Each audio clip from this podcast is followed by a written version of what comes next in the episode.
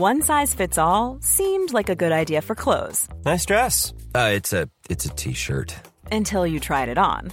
Same goes for your healthcare. That's why United Healthcare offers a variety of flexible, budget friendly coverage for medical, vision, dental, and more. So, whether you're between jobs, coming off a parent's plan, or even missed open enrollment, you can find the plan that fits you best. Find out more about United Healthcare coverage at uh1.com. That's uh1.com. Bonjour à toutes et à tous, bienvenue dans le podcast La Sueur, salut Big Rusty, on va parler de Phil Baroni. Si vous ne connaissez pas Phil Baroni, c'est un ancien combattant de l'UFC et qui a refait un petit peu la une pour une nouvelle qui est assez inquiétante. Et puis on va, on va parler de ce cas-là et puis des sujets un petit peu plus globaux autour du MMA, parce qu'on en parle beaucoup en NFL, mais beaucoup moins dans les sports de combat et particulièrement en MMA. Donc Phil Baroni qui aurait tué sa femme. Donc là, il a été arrêté. Enfin, quand on va vous parler des faits, il y a peu de place au doute. Hein. Là, on dit, on est, on est sur le aurait tué sa femme, mais c'est juste parce qu'il n'y a pas le jugement qui a été rendu. Mais en gros, euh, alors vous allez voir l'histoire. Hein. Soit.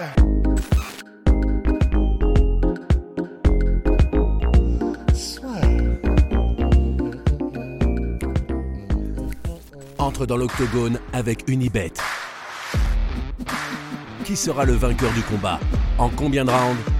Fais tes paris sur l'app numéro 1 et profite de 100 euros de bonus sur ton premier pari. Eh ben, Phil Baroni, c'est un combattant euh, un peu de la de l'ancienne génération. Donc, euh, ses belles heures, c'était plutôt vraiment dans la décennie 2000, début décennie 2000. Euh, donc, il était, il est passé par l'UFC et par le Pride. Il a fait entre guillemets les beaux jours de ces organisations-là parce qu'il était spectaculaire, qu'il était très bon boxeur, qu'il avait de la foudre dans les poings mais c'est peut-être un peu une hyperbole dans le sens il n'a pas non plus été champion, il n'a pas été parmi les plus connu de ce sport, mais les fans de MMA de l'époque connaissaient tous Phil Baroni. Ensuite, euh, il a continué à combattre un petit peu jusqu'à 2018-2019, mais voilà, il faisait des combats par-ci par-là. Il a même euh, combattu au One, mais c'était de plus en plus éloigné. Et puis surtout, il avançait un âge, vu que, comme on l'a dit, du coup, maintenant, il a, presque la cinquantaine. Et ce, qui, ce pourquoi il est maintenant donc à la une des journaux et de tous les médias, c'est parce que euh, dans un article qui est paru le 2 janvier sur le, média original et qui a été repris euh, hier, donc le 6 janvier, par à peu près tous les médias euh, anglophones internationaux. internationaux c'est donc que Phil Baroni aurait, conditionnel, mais bon, vous allez voir pourquoi, ça laisse peu de place au doute, tué sa femme. Et donc, ce qui s'est passé exactement, d'après les rapports, il a été arrêté, donc le 2 janvier, et c'est au Mexique que tout ça se passe. Il a été arrêté. Alors, c'est lui-même qui s'est livré à la police après que, euh, en gros, il ait trouvé le corps de sa femme sans vie euh, à son domicile. Alors, je vais vous lire exactement ce qui s'est passé. Je vais faire une traduction euh, directe, mais bon, ça devrait, vous devriez comprendre quand même, je pense, ce qui se passe. Alors, selon la tribune de Bahia, donc au Mexique, le meurtre aurait été généré après une dispute et après que sa femme lui ait admis à Phil que, euh, en gros, elle le trompait avec quelqu'un d'autre. Euh, Phil Baroni aurait dit aux officiers de police qu'il lui a demandé, quand il a entendu la nouvelle, de prendre une douche. Elle aurait refusé et apparemment il l'aurait jeté dans la douche et il aurait écrasé, euh, éclaté en gros sa tête contre les murs de la douche et contre le sol. Euh, donc ça, c'est ce qu'il a dit à la police, mais la police a observé qu'elle avait d'autres blessures au visage, au bras, au torse et aux jambes. Donc si ce qu'il a dit, c'est uniquement en gros qu'il a pris la tête et qu'il a écrasé, euh, bon, ça paraît un peu juste, sachant que visiblement euh, tout son corps était couvert d'échymose. Enfin, c'est voilà. le suspect, donc l'américain de 46 ans, a dit qu'apparemment la femme était euh, toujours lucide après l'altercation, qu'il l'a aidé euh, à ensuite aller jusqu'au lit, qu'il lui a enlevé euh, les vêtements, qu'il a mis comment dire, un, une couverture chaude, etc., pour la garder au chaud. Ensuite, il a dit qu'il a été chercher de la bière et des cigarettes à sa demande, et quand il est revenu, elle ne répondait plus et qu'en gros, elle était morte. C'est à ce moment-là qu'il a contacté les autorités, qui s'est rendu à la police euh, et, c'est à partir de là, du coup, euh, voilà, que, que, cette histoire euh, a été rapportée à la presse. Et donc, l'histoire en elle-même, ça laisse peu de place au doute. Donc, comme on dit, parce que c'est lui-même qui s'est rendu à la police, qu'il a été identifié comme étant Phil Baroni et que c'est de sa femme dont il s'agissait. Donc, on attend le, verdict, mais voilà. Et en fait, là où c'est vraiment terrible, au-delà même de cette, bah, en gros, c'est un film d'horreur, quoi. Enfin, c'est, voilà. C'est que Josh Barnett, qui est en gros un, ami de longue date de Phil Baroni et quelqu'un qui. Et donc un ancien combattant de l'UFC aussi. Absolument, et qui est un ancien combattant de renom, euh, Josh Barnett, combattant poids lourd. Et qui ces dernières années, ils se connaissent depuis, euh, depuis 20 piges, quoi, euh, apparemment. Et ces dernières années, du coup, il continuait de travailler avec Phil Baroni, mais de moins en moins. Et il explique pourquoi dans une série de tweets, en fait, il dit Moi-même, je pouvais observer la dégradation des facultés, en gros, et de la capacité à se maîtriser de Phil Baroni. Et pour, pour Josh Barnett, même s'il n'y a aucun moyen de le prouver, c'est une évidence que c'est lié à des maladies neurogénératives. Et alors, on n'est pas des experts, mais de, de ce qu'on sait et de, de, tout ce qu'on a pu lire sur le sujet, une, euh, un des symptômes de, des maladies neurodégénératives, et euh, en gros surtout lorsqu'il y a du CTI, comme on peut le voir ensuite, c'est euh, alors, c'est pas de la bipolarité, je ne veux pas utiliser de termes que je maîtrise pas, mais en gros, tu as de plus en plus de mal à, gérer tes émotions. C'est tu, deviens tu deviens euh, erratique, ton comportement devient erratique, tu, tu pètes des colères de n'importe où, tu pètes des dépressions de n'importe où. C'est un cauchemar et c'est pour ça, d'ailleurs, c'est pour cette raison-là que beaucoup, par exemple, de joueurs américains se suicident, laissent une note de suicide en mode je, veux donner mon cerveau à la science et on apprend ensuite qu'ils avaient des CTI. Et j'avais écouté pareil des témoignages de joueurs de hockey, de joueurs de foot américains qui disaient c'est un cauchemar, un peu comme Gary Goodridge, comme on a au MMA, c'est un cauchemar. Tu, si t'as pas de médicaments et même quand t'en as, tu es incapable de, de, te canaliser toi-même, de te maîtriser, t'oublies des trucs parce que ça engendre aussi des pertes de mémoire. C'est un calvaire.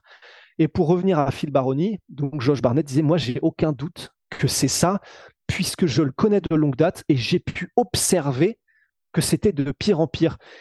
Alors, à prendre avec des grains de sel aussi sur ce que je veux dire maintenant, mais il y a aussi des, des, des, figures publiques qui ont commenté ensuite sous ce tweet pour dire que eux avaient eu la même expérience, qu'ils connaissaient de longue date Phil Baroni et qu'ils avaient observé un réel déclin dans les années dernières. Quoi. Donc, on, en est là de cette histoire. C'est on, ne le connaît pas, nous personnellement, Phil Baroni. Tout ce à quoi on peut se fier, c'est ce qu'en disent les proches de Phil Baroni, qui disaient qu'il avait des accès de colère, que c'était de plus en plus incontrôlable. I'm Sandra, and I'm just the professional your small business was looking for. But you didn't hire me because you didn't use LinkedIn jobs. LinkedIn has professionals you can't find anywhere else, including those who aren't actively looking for a new job, but might be open to the perfect role, like me. In a given month, over 70% of LinkedIn users don't visit other leading job sites. So if you're not looking on LinkedIn, you'll miss out on great candidates like Sandra.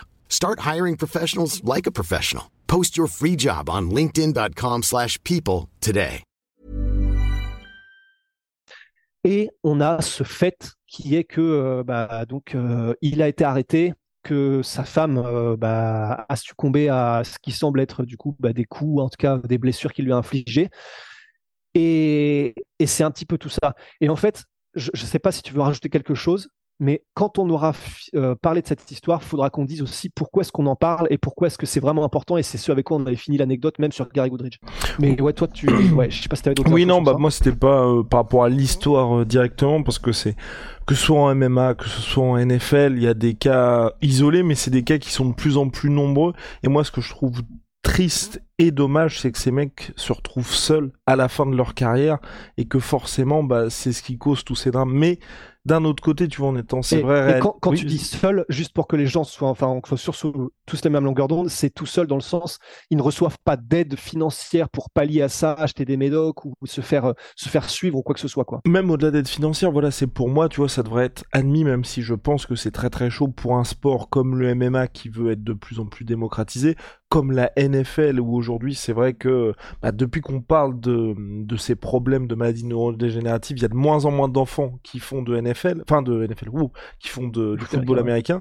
Mais sauf que pour moi, c'est crucial en fait d'admettre que c'est des sports où il y a des risques, de façon à ce que obligatoirement, de toute façon, il y avait une étude qui était sortie, l'étude qui était sortie, enfin rendez-vous compte, c'était sur 115 gars qui étaient décédés de qui avaient joué en NFL, il y en avait 114 qui avaient des, une maladie neurodégénérative et le seul qui ne l'avait pas c'était le kicker donc le mec qui fait euh, enfin le gars joue juste au pied et se prend aucun coup sinon tous tous souffraient de ça. Donc en gros, si vous jouez à haut niveau, c'est une garantie que ça va vous arriver en foot US. Euh, ce que je veux dire, c'est que personnellement, moi, quand je vois tous ces trucs-là, forcément, plus le sport grandit, plus c'est médiatisé aussi ces cas-là, et je pense que, tu vois, ça gagnerait à ce qu'il y ait beaucoup plus de prévention et de dire bah ça fait partie du sport, c'est des risques, on le sait, on met sa vie en danger, on sait aussi que si on a une longue carrière, bah on risque forcément d'avoir ça. Du coup que tout le monde soit au courant et que quand les gars arrivent à chaque fois dans ces phases de leur de leur vie personnelle où ça commence à devenir très très chaud, bah ils soient soit dans des maisons spécialisées, enfin en tout cas dans des endroits où bah la fin de leur vie puisse être accompagnée pour qu'il n'y ait pas ce genre de choses là parce que je pense qu'il va y avoir de plus en plus d'occurrence de cette manière-là parce que bah, le sport se développe. En NFL aussi, où vous entendez de plus en plus d'histoires, les mecs de plus en plus jeunes, il leur arrive des dingueries. J'en parlais avec Big je crois que c'était cette semaine, le, le quarterback des Miami Dolphins, le gars, il a eu trois commotions cette saison. Enfin, rendez-vous compte du truc, quoi. Donc, euh, ça arrive de plus en plus. Donc, tant qu'à faire, autant dire ça fait partie du sport. Maintenant, aujourd'hui, on le sait. Et maintenant, on met en place les, traitements et les accompagnements nécessaires pour les familles et pour les sportifs. Et, en plus, et comme ça, on peut être proactif par rapport à, bien que le message passe, de pourquoi est-ce qu'il faut limiter au maximum, même pendant les entraînements, les chocs.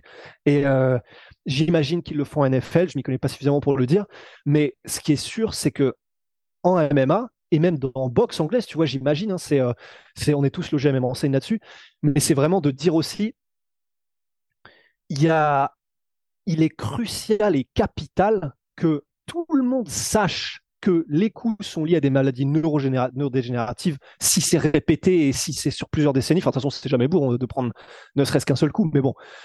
Et de dire que c'est en s'entraînant intelligemment, en limitant les sparring que tu fais euh, déjà, un, le nombre de sparring que tu fais chaque semaine, et deux, l'intensité des sparring, et vraiment être... Euh, alors il peut aussi y avoir des processus, des, des, des process lorsque on prend un cas ou même en combat, et que du coup tu puisses vraiment pas, mais tu pourras pas suivre les mecs à la trace pour t'en assurer, mais au moins déjà de refuser que le gars recombatte avant un certain temps. Et il faudrait lui imposer théoriquement, mais bon, ça tu peux jamais être sûr, mais un certain nombre de jours avant qu'il puisse faire du, ne puisse plus avoir de contact. Ça, normalement, c'est déjà le cas dans pas mal de commissions athlétiques, mais en gros, si tu changes de pays ou de commission athlétique, bah apparemment tu peux tu peux douiller un peu le truc. Mais c'est vraiment ça qui est capital, c'est de dire Phil Baroni, il faisait partie de la team Hammerhouse à l'époque, euh, qui était la team où il y avait euh, Mark Coleman, euh, Kevin Randleman. Et alors, je, sais que c'est une des teams pour lesquelles j'en ai la certitude. C'était la, c'était l'équipe donc où il y avait Matthew, vous aviez Robbie Lawler, il y avait toute cette team là, les Aigles de Bettendorf dans l'Iowa. Je ne sais plus comment s'appelle la team, mais c'était voilà, c'était la team de, de, de, Bettendorf dans l'Iowa et c'est là où il y avait vraiment tous ces gars-là. Ils sont et ils se paraient comme des porcs, mais comme des porcs. Et ils étaient connus pour ça. Si tu allais dans ce team et que tu voulais y rester et gagner ta place, c'était à la Spartiate, mais dans le sens, tu y allais, tu te faisais déglinguer la gueule, mais démonter. Et si tu prouves que tu es suffisamment dur au mal, et si tu prouves que tu en as et que machin, enfin, c'était ça l'idée, tu vois, et que euh, et que, que tu es un dur et que machin, eh ben voilà, donc là, tu fais partie de la team et ça continue. Euh, la team Hammerhouse, je ne sais pas si c'était le cas, donc je peux, je veux pas, j'en suis pas sûr, mais c'était à l'ancienne. C'était des gars qui étaient ultra durs, enfin durs comme des bottes de cuir, tu vois. Donc je ne peux qu'imaginer, il y a une vidéo qui était sortie il y a quelques années où il s'entraîne avec Chuck Liddell, le sparring commence tranquille, euh, au bout de trois minutes, les mecs s'arrachent la tête, tu vois.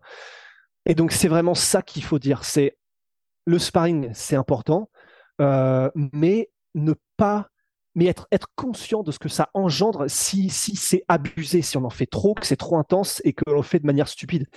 Les tailles, euh, bon voilà, ils sont connus parce qu'ils combattent toutes les semaines aussi, mais ils sont connus pour s'entraîner beaucoup plus légèrement parce que du coup, bah, ils s'abîment pas hors des combats. En plus, ça permet de travailler la créativité, ça permet de travailler le, coup d'œil, etc. C'est, ça, ça a énormément d'avantages aussi. Il y a pas mal de combattants comme Denis Bermudez qui, eux, sont en mode moi, j'ai besoin aussi de faire du sparring dur pour me sentir prêt.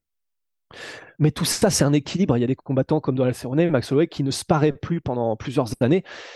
Mais en tout cas, c'est vraiment que ce genre de cas-là soit connu du grand public pour que tout ça se sache. On n'empêchera pas de toute façon, c'est notre passion, nous-mêmes on est là, c'est notre métier de couvrir ça, mais au moins que ça se sache pour que au maximum les combattants se protègent et les, enfants qui voudraient en faire, etc. Enfin, savoir que ça n'est pas sans conséquence, quoi, et donc le faire intelligemment. Et même si c'est pas bon pour l'image du sport à proprement parler, que ce soit même pour le rugby, là j'avais regardé il y a pas longtemps un article sur le remplaçant de Dan Carter, donc qui était euh, donc joueur superstar du Racing Metro. Le gars, le remplaçant de Dan Carter, il avait 28 ans, il a pris sa retraite à cause des commotions. Et euh, que les gars lui ont dit, en gros, il s'était pris un méchant, en gros, il s'était pris, deux KO coup sur coup, grosso modo. Et en gros, donc on est en rugby. Et le gars a pris sa retraite parce que les médecins lui avaient dit, déjà lui, il avait toujours des problèmes, tu vois, avec, euh, il avait des maux de tête qui, qui se répétaient. Et les médecins lui ont dit, bon, le problème, c'est que là, si vous reprenez un, si vous en reprenez un, ça peut peut-être être la fin pour vous. Il allait bientôt avoir des enfants, mais le problème, c'est qu'à chaque fois, ça reste des cas isolés. Là, on parle de Phil Baroni. D'ici quelques temps, on va peut-être parler d'un autre athlète. il y a toujours des trucs comme ça, mais rien n'est fait à proprement parler. Donc voilà, pour moi, c'est vraiment important de se dire le rugby, le foot US, le, enfin, les, les sports, euh, sports de combat quasiment dans leur globalité, enfin en tout cas euh, que ce soit euh, de percussion, voilà, euh, il y a des gros risques, il faut les accepter, il faut en parler, il, il, faut savoir que ça existe, et puis ensuite on avance avec ça, on fait en sorte de rendre le sport le plus safe possible, et comme ce qu'a dit Rose, voilà, les sparring, faut pas qu'ils soient trop appuyés, si vous faites du rugby, bah tous les entraînements, ça ne sert à rien d'y aller à fond parce que bah euh, si vous, faites que de vous mettre des cartouches ça a des incidences encore plus. Et ça franchement pour moi c'est vraiment important. C'est quand vous le faites au niveau amateur ok c'est important de vous dépasser mais vous avez une vie à côté. Les sportifs mine de rien c'est leur métier. Ils ont une carrière qui dure 10 ans. Ils sont payés énormément pour ça. Enfin voilà leur vie tourne autour du sport. Vous quand vous faites ça à niveau amateur vous avez tout le reste qui certes peut être un peu moins important pour vous mais qui est tout aussi important dans la balance donc voilà, c'est important aussi d'être raisonnable par rapport à ça. Je pense qu'on a fait le tour, Mr. Rusty? Ouais, ouais, ouais. Après, tout dernier détail sur Phil Baroni, mais je pense qu'il est important aussi de noter que de témoignages de ses proches, non seulement il y avait potentiellement les sites I, et en plus de ça, euh, apparemment, il avait un mode de vie euh, euh, drogue-alcool en plus. Donc le cocktail maladie neurodégénérative qui fait que tu commences à te, te gérer de moins en moins, plus probablement pas suivi, plus drogue et alcool, enfin, la tragédie là, c'est pas du hasard, quoi. On a terminé Rusty, on se retrouve très vite.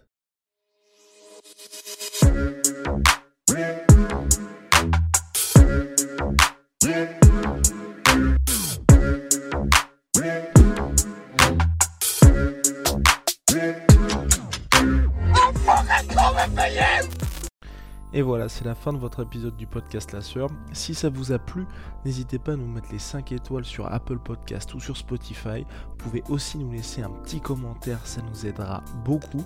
Et si vous voulez aller plus loin avec nous, vous tapez La Sueur sur toutes les plateformes ou sur les réseaux sociaux, vous nous trouverez. Et là, vous nous écoutez très certainement en audio. On est aussi en vidéo sur YouTube, mais également sur Snapchat. Là encore, vous tapez la sueur et on sera là.